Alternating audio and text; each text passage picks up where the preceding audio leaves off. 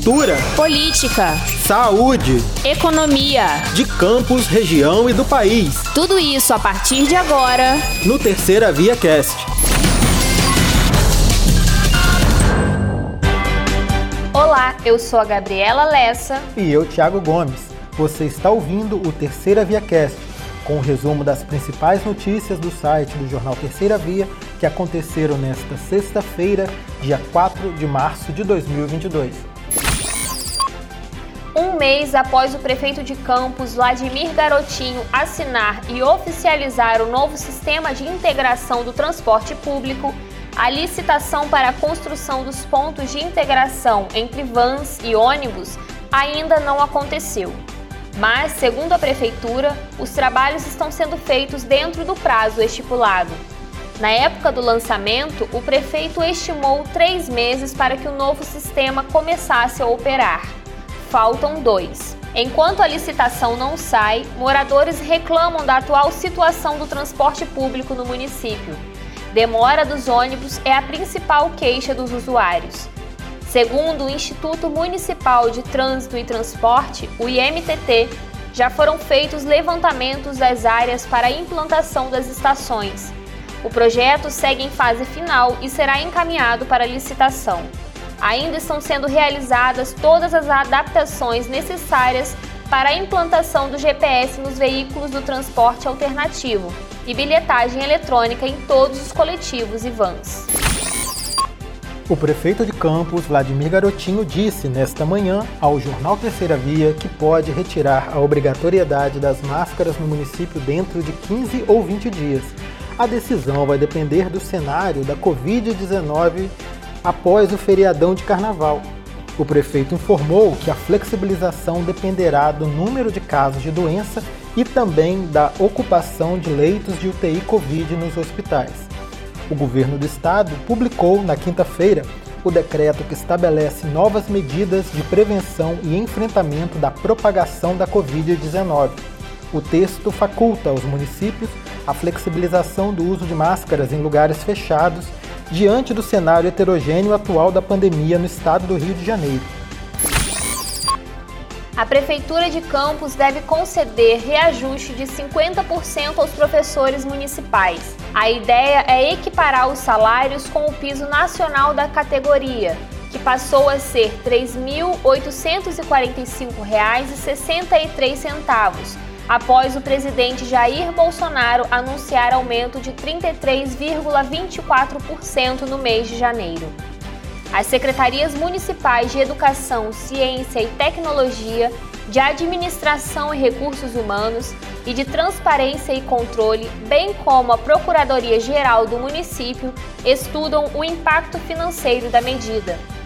Em entrevista ao jornal Terceira Via, o prefeito Vladimir Garotinho confirmou que foi apresentado a ele o projeto de equiparação do piso municipal do magistério ao piso nacional, já que o salário destes profissionais está defasado em campos há muito tempo. A noite de quinta-feira foi violenta em Campos. Dois homens de 20 anos de idade foram assassinados a tiros na Rua 4, no local conhecido como Sovaco da Cobra, em Guarulhos. Outro homem, de 30 anos, foi esfaqueado na Avenida Alberto Torres, bem na área central do município. Sobre os dois jovens mortos a tiros na comunidade Sovaco da Cobra, a polícia militar informou que, segundo testemunhas, homens vestidos de preto chegaram ao local a pé e dispararam os tiros contra as vítimas. Uma delas morreu no local. A outra chegou a ser socorrida por moradores e encaminhada ao Hospital Ferreira Machado, mas morreu na unidade. O caso está sendo investigado na 146DP.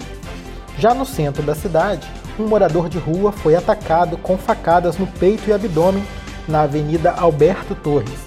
A vítima está internada em estado grave no Hospital Ferreira Machado. A ocorrência foi registrada na 134DP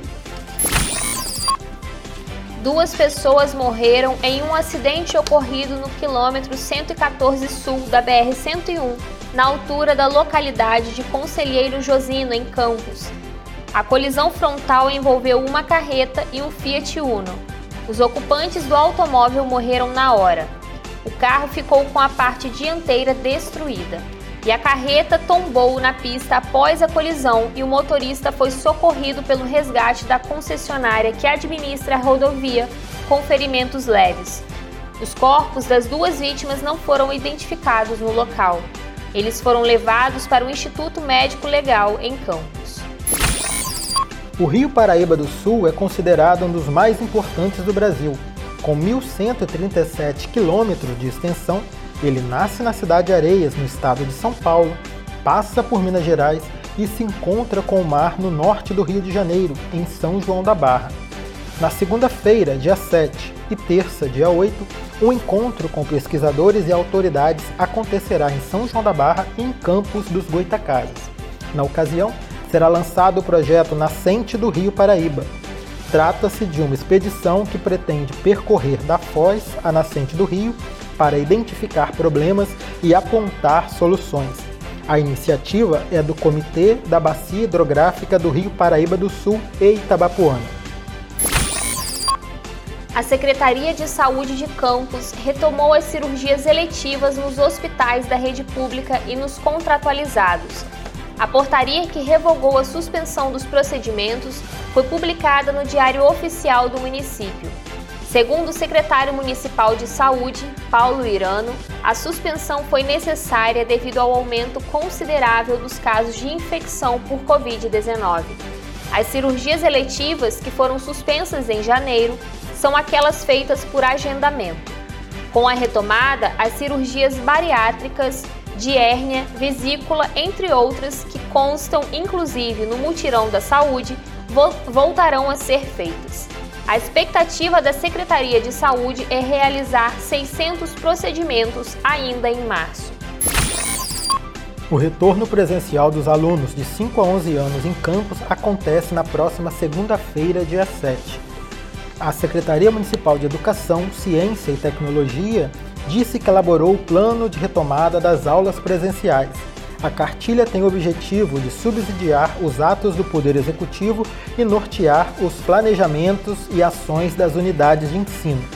No documento constam orientações de procedimentos das unidades escolares, desde a acolhida dos alunos até a orientação sobre equipamentos de proteção individual para os funcionários. Lembrando que os estudantes de 0 a 4 anos e aqueles a partir dos 12 retornaram às escolas no dia 7 de fevereiro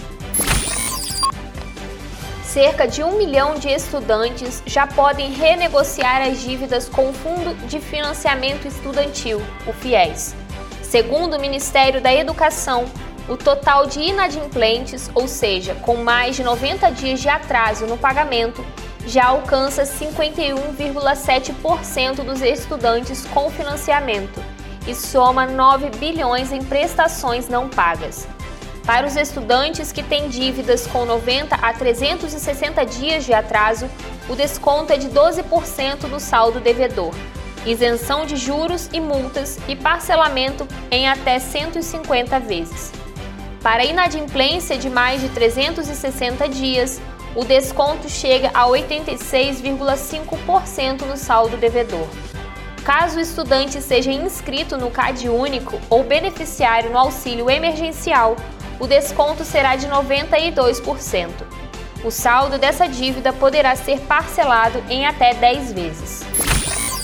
O Instituto Butantan avaliou como promissores os primeiros resultados de estudo realizado com a vacina única contra a Covid-19 e contra a gripe, já que os testes preliminares mostraram que o imunizante produz anticorpos contra o vírus da gripe e contra o SARS-CoV-2. Segundo o Instituto, os testes em humanos da vacina única podem começar em até um ano. Atualmente, o imunizante está em fase de testes em modelos animais que, após imunização, produziram anticorpos reagentes às três cepas do vírus influenza, o H1N1, o H3N2 e o B, além do novo coronavírus, causador da Covid-19. Vacina sim. Quer saber mais detalhes sobre estes e outros assuntos? Acesse o nosso site jornalterceiravia.com.br e também as nossas redes sociais. Te esperamos aqui para o próximo Terceira Via Cast. Fique sempre muito bem informado com a gente.